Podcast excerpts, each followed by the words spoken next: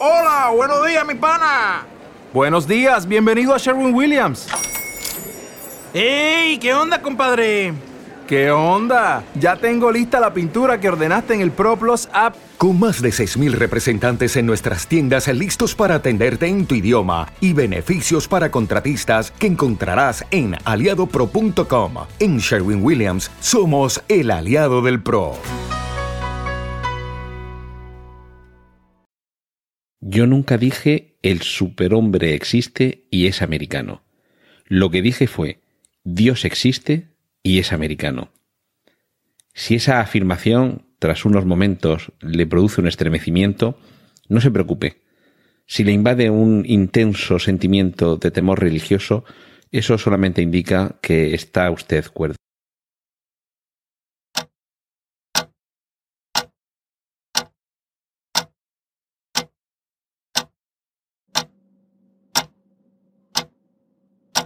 ¿Quién vigila a los vigilantes?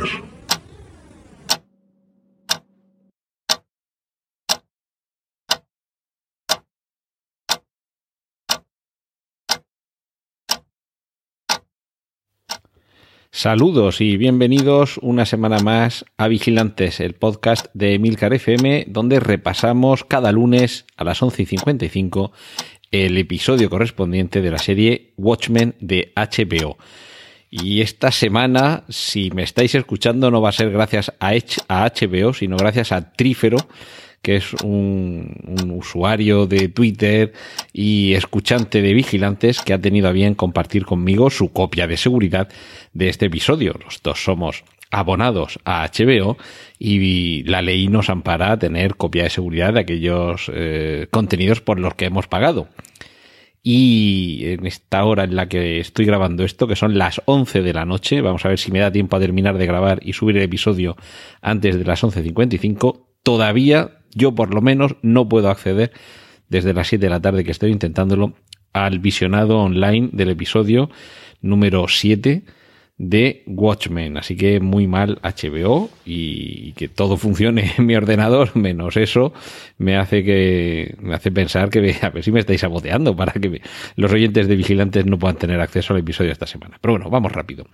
En el episodio de hoy hemos conocido al principio la historia de John Osterman, lo cual ya nos da alguna pista sobre qué es lo que toca de trasfondo en este episodio. Y cuando digo de trasfondo, de manera soterrada, lo digo con toda la intención, como seguro que ya habéis descubierto si habéis visto el episodio. Porque recuerdo que lo que tenéis que hacer es primero ver el episodio de la serie y después escuchar el podcast porque lo voy a reventar todo si no habéis visto. Es curioso que una... Bueno, digo, empezamos viendo la historia de John Osterman porque vemos el pasado, se nos cuenta algo acerca de John Osterman que sabemos que se convirtió en el Doctor Manhattan, pues, fotografías en blanco y negro, cómo llegó su padre, un relojero, lo vemos ahí de niño junto a su padre, vemos eh, como material de, archivo relacionado con la historia, cómo se convirtió en el Doctor Manhattan, vemos una portada de el New Frontiersman, que es esa publicación tan recurrente en, tanto en el cómic como en la serie y por supuesto también en la película. Y hay un titular que me ha llamado la atención, Estados Unidos y su destino manifiesto, con, con el antetítulo de The Right Stuff, que es el título de la novela que relataba precisamente eh, una novela de Tom Sharp que relataba los inicios de la carrera espacial. De esa novela es de donde procede la película que aquí en España se titula Elegidos para la Gloria, que el título original de la novela en inglés es ese, The Right Staff, el, el equipo adecuado, y que cuando se tradujo la novela aquí eh, al español, o por lo menos así en, se publicó en España con ese título, era Lo que hay que tener, que es un poco una forma de ver en esa fotografía de portada lo que ya habíamos visto también en la, en la película al Doctor Manhattan en la Luna acompañando la llegada de los primeros hombres a nuestro satélite. Eh, vemos también algunos anuncios que nos permiten conocer que hay desde relojes hasta automóviles que funcionan gracias a la energía proporcionada por el propio Doctor Manhattan. No es que la proporcione él personalmente, sino que contribuye con su eh, investigación a esta energía eléctrica que vemos omnipresente en la serie en todos los automóviles. Vemos que Vietnam es el estadio 51 gracias a Manhattan. Vemos unas imágenes que inicialmente nos recuerdan los típicos, eh, las típicas grabaciones filmaciones, de archivo de la guerra de Vietnam, de bombardeos desde el aire, pero vemos de cintura para abajo y con su slip negro puesto, que es el Doctor Manhattan el que está ocasionando todo ese, todo, todas esas eh, explosiones e incendios en medio de, de la, del paisaje vietnamita. Vamos a, a, a, ver. Ah, bueno, sí, se, se, nos cuenta también que en 1985 Manhattan abandona la Tierra y se va a Marte. Aquí cambiamos a un expositor de películas de VHS donde vemos, entre otras, una que se titula Fog Dancing, que recordad que esto es un libro escrito por Max Shee, autor de los eh, relatos del navío negro. Todo esto dentro de la metarealidad de Vigilantes y ya habíamos visto esta, esta novela anteriormente en esta serie. Estamos en Vietnam, han pasado pocos años desde que termine la guerra con la victoria de Estados Unidos. Vemos que hay celebraciones por todas partes, eh, gente disfrazada de, de Doctor Manhattan, muchos elementos en color azul, mientras suena el Living in America de James Brown y, en fin, recordemos el título del capítulo que es un cierto temor religioso y vamos a ver que lo que hay es una cierta veneración, no sé si religiosa, a la figura del doctor Manhattan. También vemos la nueva bandera de Estados Unidos.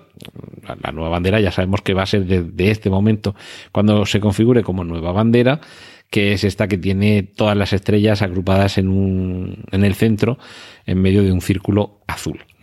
Bien, la cuestión es que ese expositor de cintas de, de, sí, de cintas de VHS nos detenemos en una que se llama Hermana Noche, que una niña la, la, alquila, le dicen que no la van a dejar que la vea, y vemos que se reúne con sus padres, sus padres un, un militar, y le, le, dice que no debería ver esa película porque la gente con máscara es peligrosa y debemos temerles porque ocultan algo. A continuación asistimos a un atentado con una mochila bomba en el que mueren los padres de esa niña que ya sabemos que es Angela y la vemos despertarse en las instalaciones de Trier. Recordad que se había tomado una sobredosis de las pastillas nostalgia de su abuelo y, lo último que vimos en el episodio anterior era que estaba allí ingresada. Eh, le cuenta a Lady Trie que está allí porque Lori Blake le pidió que le ayudase para salvarle la vida debido a esa a esa sobredosis de pastillas nostalgia. Y de hecho le inyecta una especie de tutorial. Mientras además le, explica que la transfusión porque tiene un extra, extraño tubo conectado al brazo dice que mediante esa eh, transfusión le va a, a, devolver los recuerdos a su abuelo. Y cuando le pregunta qué que, que, ha, que ha soñado, que ha recordado, Angela le miente sobre los recuerdos de su, de su infancia. Mientras tanto, vamos a descubrir que se están ultimando los preparativos para activar el reloj del milenio, que recordad que es esa extraña estructura que en forma como de la antena esta de, de, Manterola que hay en, en la ciudad olímpica de Barcelona y no sabemos todavía para qué sirve todo ese invento. Mientras eh, esto sucede en las instalaciones de Lady saltamos a otro espacio en el que vemos que Lori Blake está reproduciendo desde una grabadora los, eh, las palabras que en sueños ha murmurado Angela eh, para ver un poco mm, o, o, bueno, descubrimos aquí que, que, lo que lo que está viendo con toda esa serie de, de frases inconexas es un poco qué es lo que le está re revelando eh, eh, Angela sobre el pasado de su abuelo. Son los recuerdos en los que vemos eh, o escuchamos algunas frases, como lo de cuidado con el cíclope, cómo relata o, o, cómo reproduce las frases que su abuelo pronuncia cuando obliga a que se ahorque al jefe de policía. Mientras, en otro lado, aquí estamos, como veis, vamos muy rápido de un punto a otro, pero en otro lado está el ayudante de Lori Blake que, que se comunica con ella por el walkie-talkie. Recordad que no existen los teléfonos móviles. Y le dice que ha encontrado, atención, siempre le decimos que Lindelof se deja cabos sueltos, pero aquí estamos viendo que a veces se acuerda de volver a atarlos. Como digo, el ayudante de, de, Blake le cuenta que ha encontrado muertos a los integrantes del séptimo caballería que ya habíamos visto hace un par de episodios que estaban acechando a, a espejo alrededor de su casa. Y aquí el ayudante dice que los ha encontrado muertos en el refugio subterráneo, además dice extremadamente muertos, con lo cual ya decaen todas las sospechas de que Espejo esté colaborando con el séptimo de caballería. Eh, Lori Blake estaba escuchando esta, estas grabaciones poco antes de ir a visitar a la viuda del jefe de policía. Eh, le da la, noticia de que parece ser que el, asesino de su marido ha sido el abuelo de Angela y le cuenta que, que, este señor es Will Reeves, que ya lo conocimos. En el episodio anterior vimos a qué se dedicaba, cómo era policía y que hasta llegar al momento en el que convence al jefe de policía interpretado por Don Johnson de que se ahorque. Y además le revela que Will Reeves era justicia encapuchada y que además era negro y le, le dicen negros. Eh, recordemos que quizá las frases más eh, antológicamente divertidas y sarcásticas están siempre en la boca de, de Lori Blake. Le dice a la viuda del jefe de policía, le pregunta, ¿negros con máscara? Terrorífico. Le pregunta también por el cíclope y expone su creencia de que Will Reeves mató al jefe de policía porque pensaba que formaba parte de la iniciativa que conocemos como Cíclope. Dice, eh, un poco elaborando en voz alta sus, sus, dudas o sus conclusiones, dice, ¿y si el séptimo de caballería no es más que Cíclope con otro nombre? ¿Y si el senador King propició la Noche Blanca solo para que todos los polis pudieran ir enmascarados y así en poco tiempo nadie pudiera diferenciar a los buenos de los malos?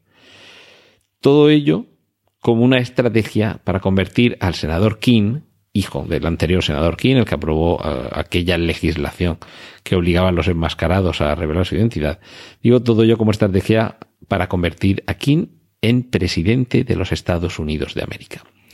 Le expone esta teoría a la, viuda del jefe de policía como buscando confirmación y esta vemos que no demasiado afectada. Dice, sí, esa, la idea, esa era la idea original, pero entonces sucedió algo extraordinario. Y la sorpresa que nos llevamos todos, porque, claro, la, la jefa, la actual jefa de policía, Lori Blake, se queda sorprendida ante esta confirmación de sus sospechas. Pero como digo, la sospecha nos llevamos todos es que la, la viuda dolorosa o, o, doliente aprieta varias veces un mando a distancia de, aspecto bastante retro, falla, no, no, parece suceder nada hasta que finalmente sucede, no sin un poco de vacilación, y es que se abre una trampilla bajo los pies, o mejor dicho, debajo del asiento de Lori Blake y cae al, al fondo de, de una trampa. Faltan solo nueve horas para que se active el reloj del milenio. Volvemos a un flashback de Angela de niña pintando figurillas del Doctor Manhattan en un orfanato vietnamita. Y la reclama, la policía le pide que identifique al terrorista que había sido el, el cómplice de, del autor del atentado en el que de, el atentado suicida en el que murieron sus padres. Le identifica, además vemos que allí es justicia sumarísima, lo sacan del coche, le ponen un saco en la cabeza, y con, lo cual tenemos los, los flashbacks, estamos en el mundo de los recuerdos, eh, flashbacks evidentes con encapuchados varios, y, y, se lo llevan allí detrás de, un, de una tapia eh, y lo ejecutan. Aquí tenemos una, frase recurrente que es la que le dice eh, la hija de, Lady Trier eh, a Angela. Dice, si no quieres que tus hijos teman porque eres poli, ¿por qué sigues siendo poli? Y es que podríamos llamarla Baby Trie, si está Lady Trie, esta sería Baby Trie. Está haciendo con, con Angela ya de nuevo en, las instalaciones. Mm, le está haciendo una especie de prueba y también le cuenta que ella tiene sueños, sueños muy vívidos, similares a los que puede estar experimentando Angela con esta sobredosis de pastillas nostalgia.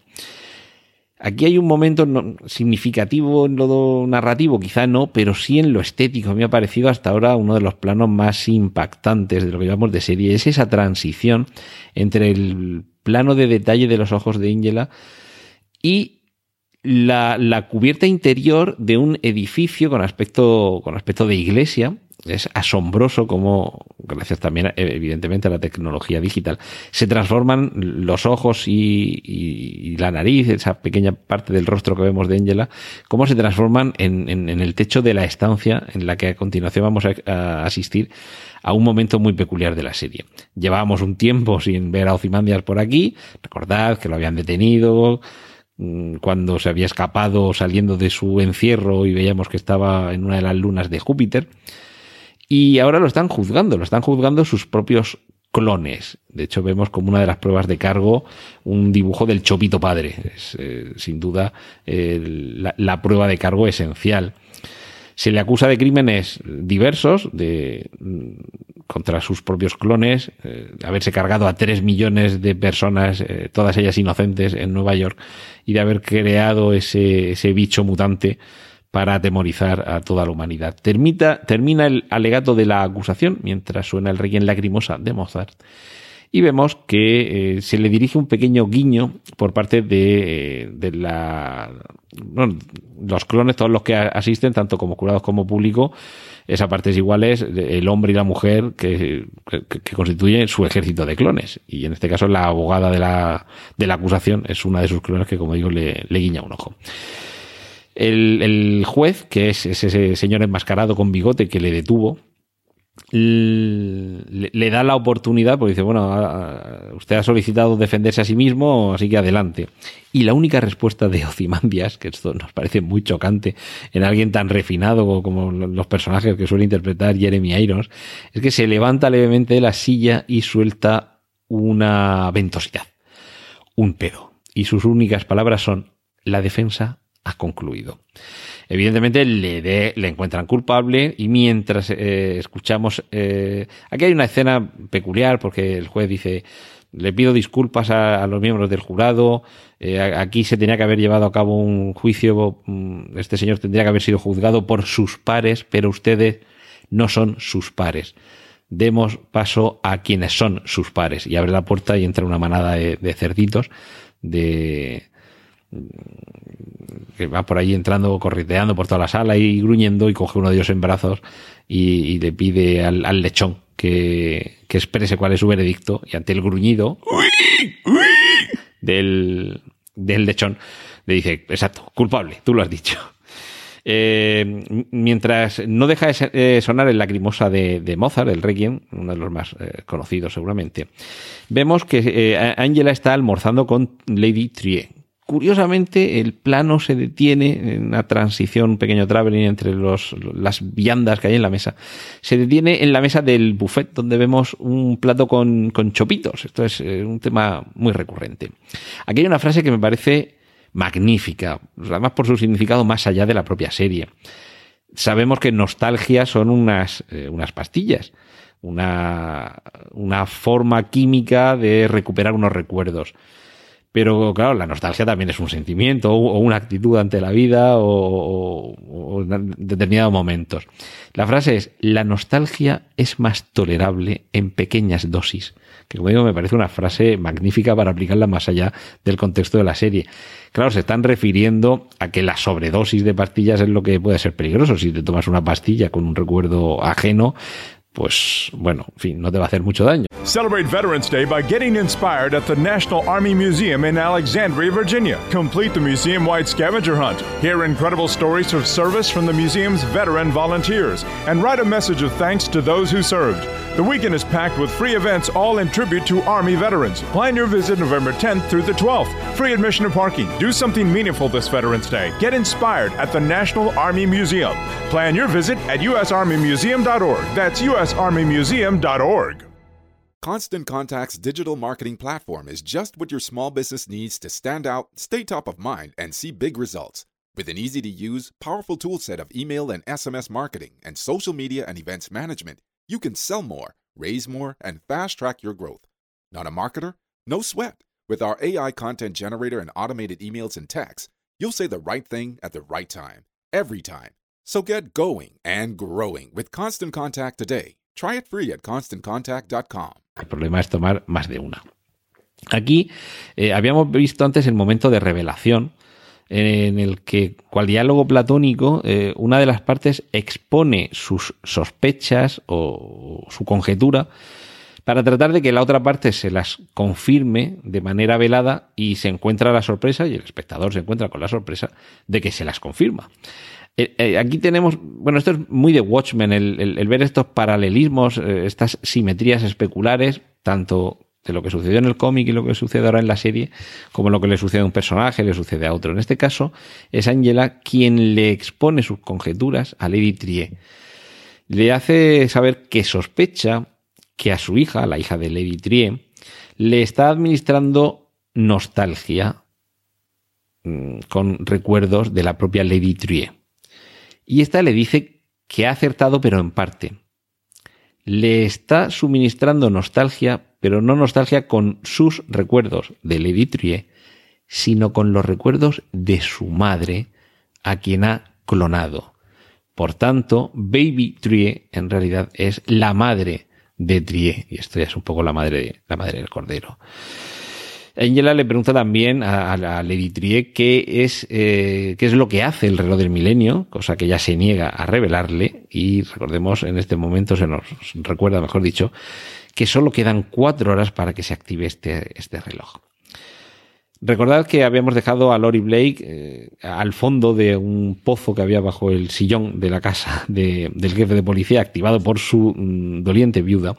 Y ahora la vemos atada a una silla en, unas instalaciones que parecen la base de, esa iniciativa Cíclope, con una gran pintada del logotipo del Cíclope al fondo, rodeada de multitud de piezas que tienen el logotipo de la T que identifica a la empresa de Lady Trie mientras miembros encapuchados del séptimo de caballería trabajan, vemos ahí unas chispas, en fin, están haciendo ahí algún, alguna historia.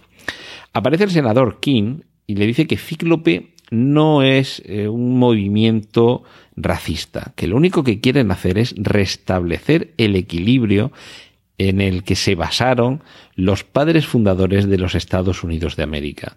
Y atentos a la frase porque esta quizás sea la más reveladora de toda la serie hasta el momento. Es extremadamente difícil ser un hombre, un hombre blanco en Estados Unidos hoy día. Así que voy a tratar de convertirme en un hombre azul.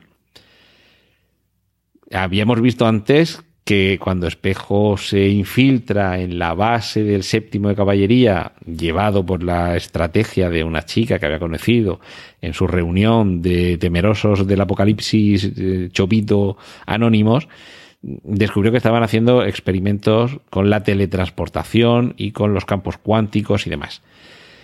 Ya sabemos para qué es esta máquina. Todo parece indicar que detrás del cíclope ahora lo que hay es una iniciativa para repetir lo que sucedió con el Doctor Manhattan, o mejor dicho, con John Osterman dando origen al Doctor Manhattan. Vemos que se están eh, iniciando los actos de activación del reloj del milenio, una, una emisión televisiva de Lady Trie dando un discurso um, de autobombo diciendo a los 15 años me gradué en el MIT, en el Instituto Tecnológico de Massachusetts, y a los 19 lo compré y de ahí para arriba. Pero sí que reconoce que Nostalgia es su mayor fracaso porque pensando que la gente lo utilizaría para aprender de sus errores del pasado, no supo ver que la gente se engancharía a revivir una y otra vez sus peores recuerdos.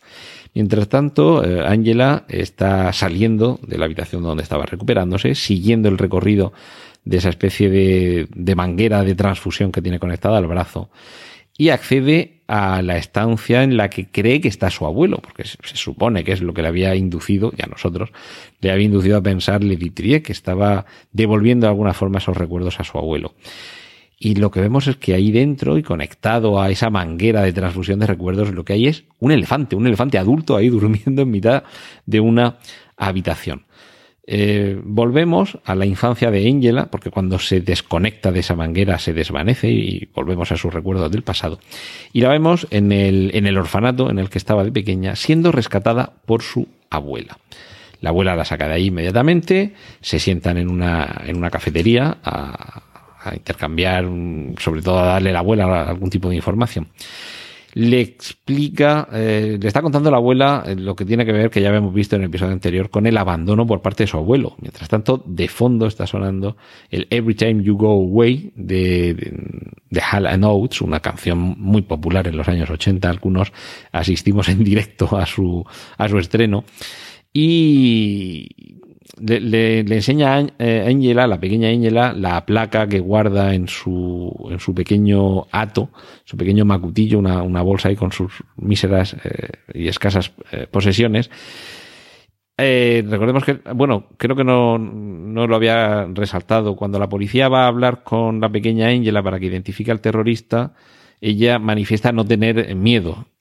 Esto es muy importante, es el tema al que le vamos a dedicar hoy el, la pequeña adenda final y le dice que de mayor quiere ser policía y la, la mujer policía vietnamita que, que acude a, a, pedirle que identifique al cómplice del terrorista se quita su placa, se la da y le dice cuando seas mayor ven y me buscas. Pues bien, la pequeña Angela se lo enseña a su abuela, le dice que de mayor quiere ser policía y también le enseña la película en VHS de Hermana Noche que es la película que había sacado de, del videoclub eh, esa tarde en la que el atentado eh, le arrebató a sus padres y le dice que no podía ver esa película porque su padre se lo había prohibido porque, porque temía a los enmascarados, cosa que la abuela le dice que, bueno, tu padre temía a los enmascarados porque cuando tenía tu edad un hombre enmascarado le, le hizo temerlos. Y vemos el, el flashback de cuando el hijo de Will Reeves se está maquillando los ojos, como, como hacía su padre cuando se caracterizaba como justicia encapuchada, y él le borra la pintura a la cara, le grita, lo zarandea. Bien, la, la, abuela se va a llevar a la niña a Tulsa, la va a recoger, ya parece que está todo encarrilado. Cuando se meten en el taxi, la abuela cae desvanecida al suelo, suponemos que por un ataque al corazón, y que ha fallecido. Mientras el plano se centra en la, en la pequeña Angela, que, se le viene encima a la pobre, y al fondo vemos un gran mural con el Doctor Manhattan y alguien que ha pintado por encima las palabras, la palabra asesino. Eh, Angela despierta, regresamos al presente, huye y accede a una sala muy peculiar, en el centro de la cual hay una gigantesca, un gigantesco globo terráqueo azul brillante, desde el que se puede acceder a todas las grabaciones de las llamadas de aquellas cabinas que recordad que vimos cómo funcionaban en el episodio cuyo cuya protagonista fue Lori Blake. Vimos cómo se metían en esas cabinas y descubrimos que servían para llamar a Marte, llamar al doctor Manhattan. Lady Tree aparece y le dice, bueno, que Manhattan no está escuchando, básicamente porque, y atentos, porque nueva gran revelación el doctor Manhattan no está en Marte, sino en Tulsa, haciéndose pasar por un ser humano. Y aquí comienza otra vez a sonar el, requiem lacrimosa de Mozart. Y, bueno, aquí le cuenta eh, Trier a, Angela que Will Reeves acudió a ella porque necesitaba a alguien con sus recursos para acabar con el séptimo de caballería. Mientras tanto, solo queda una hora para que se, para que se active el reloj del, del milenio y además le dice Trier a Angela que en menos de una hora el séptimo de caballería tiene pensado capturar al doctor Manhattan, destruirle y convertirse, convertirse el séptimo caballería en el nuevo doctor Manhattan. La frase es porque Angela le dice un poco como que pasa y que se va. Y cuando va saliendo de esa habitación para, para escaparse de aquel lugar, con, sin prisa ninguna, con, con, con calma, Lady Trier le dice, te digo que Doctor Manhattan está en Tulsa haciéndose pasar por un humano y no me preguntas quién es. Aquí se nos debería ya de haber encendido la lucecita azul. Angela llega a casa, vemos que el séptimo caballería le está vigilando, su marido está durmiendo, mientras tienen el regazo que se ha quedado durmiendo leyéndolo por quién doblan las campanas de, de Hemingway. Y bueno, pre previamente habían hablado con respecto a lo que tiene que ver con los recuerdos y la memoria, habían hablado Lady Trier y Angela sobre el accidente que tuvo Cal, Cal es el marido de Angela, en el que padeció amnesia total. Trier dice que la amnesia total solo existe en los culebrones. Eh, se despierta Cal, oye ruidos en la cocina, es Angela que está rebuscando por entre los armarios de la cocina, le, pues, ¿cómo estás aquí? Pues ya todo bien, él un poco desorientado, y ella muy seria y con un martillo en la mano, que ya nos debería hacer sospechar muchísimo le dice que, mm, dice, Cal, tu amnesia no fue por un accidente, fue una mentira para que pudiésemos estar juntos al menos una temporada. Si te sirve de consuelo, fue idea tuya. Todo esto, claro, el pobre Cal, asustado ante la actitud de su mujer, le dice, Angela, no eres tú. Y ella le responde, no, John, tú no eres tú. Porque le dice, le llama John y él dice, no, no, que no, yo no me llamo John, me llamo Cal. Martillazo en la cabeza del pobre Cal, una y otra y otra y otra vez más martillazos en la cabeza. Vemos que Angela hurga en la cabeza abierta de su marido y saca el símbolo del Doctor Manhattan, ese círculo con esa bolita dentro que significa el, átomo, el, el signo que tiene Doctor Manhattan inscrito en su propia frente. Vemos cómo desde abajo se ilumina la cara de Angela con un resplandor azul y ella le dice, tenemos problemas. Y como despedida suena el Life on Mars de David Bowie, el Vida en Marte de David Bowie.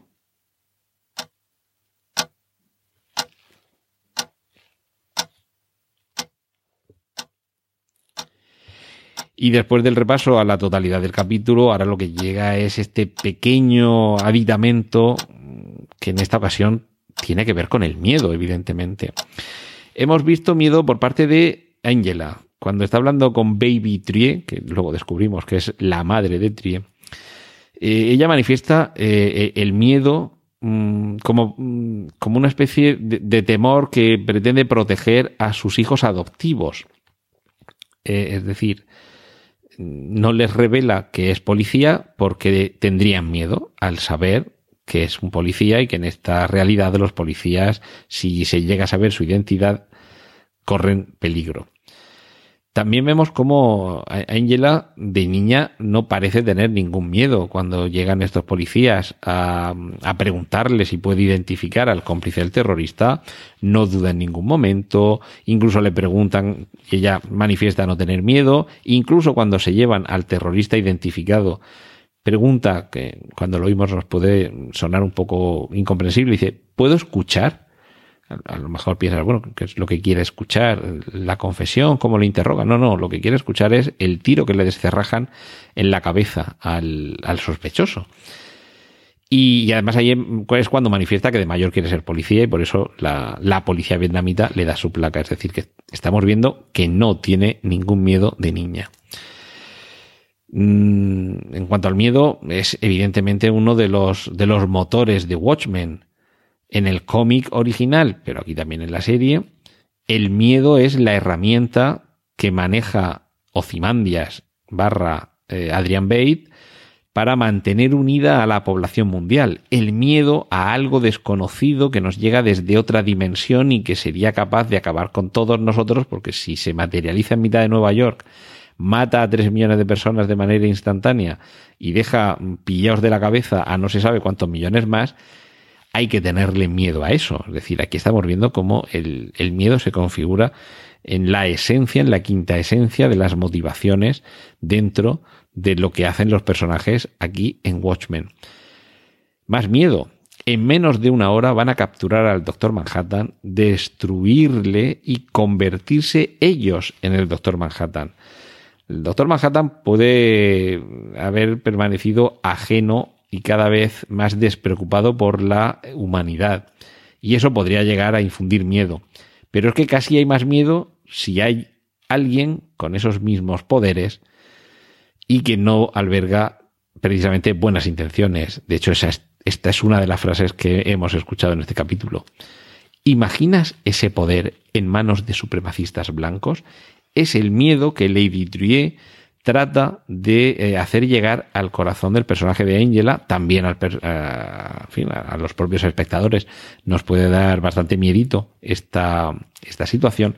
Y aquí vemos ese motor para esta nueva iteración del universo Watchmen. El motor que lo, que lo manejaba todo en, en la serie del, del, vamos, en el cómic original, era el miedo a lo desconocido que Ozymandias implantaba en todo el planeta y aquí a lo que debemos tener miedo es a que alguien sea capaz de lograr ese poder mm, imparable, eh, omnipotente literalmente, del Doctor Manhattan. Si se replica con, con alguien que carece vamos a, no vamos a poner al doctor Manhattan como, como, como ejemplo, no es modélico desde luego, pero por lo menos su desapego hacia el género humano casi nos, nos puede hacer llevar que no le importamos y que lo, lo más probable es que sinceramente nos, eh, nos olvide, que, que, que, pase de nosotros. En este caso no.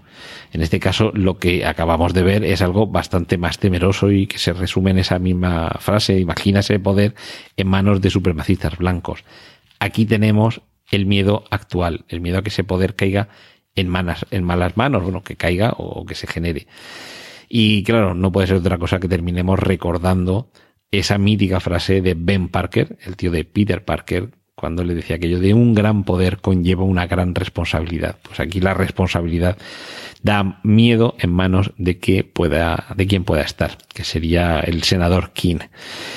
Nos quedan por delante solamente dos capítulos para terminar esta primera temporada de Watchmen y la cosa no puede estar más interesante. Y me temo que lo peor es que vamos a sufrir la espera de la segunda temporada, lo indecible, porque mmm, todo esto tiene pinta de, llegar, de llevarnos a un final de temporada en un cliffhanger apoteósico y que nos deje con la boca abierta y ganas de más. Eso sí, espero que la semana que viene en Watchmen lo pueda ver por lo menos yo en HBO antes de la hora que me dé tiempo a grabar este episodio la semana que viene y que lo tengáis disponible como debe ser todos los lunes a las 11.55 al filo de la medianoche. Hasta entonces, un saludo de Antonio Rentero y seguimos en Vigilantes.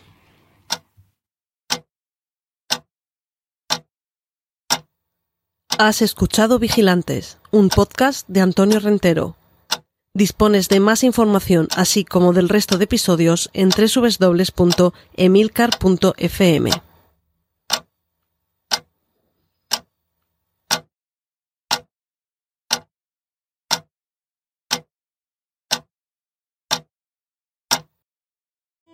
Your home is more than the sum of its parts, and creating a truly extraordinary space is about more than picking the perfect products. That's why the experts at Ferguson Bath, Kitchen, and Lighting Gallery are here to help you throughout the entire process to create a home that's as unique as you are. Bring your vision to us. Schedule your showroom consultation and see more from brands like Jen Air at build.com/ferguson.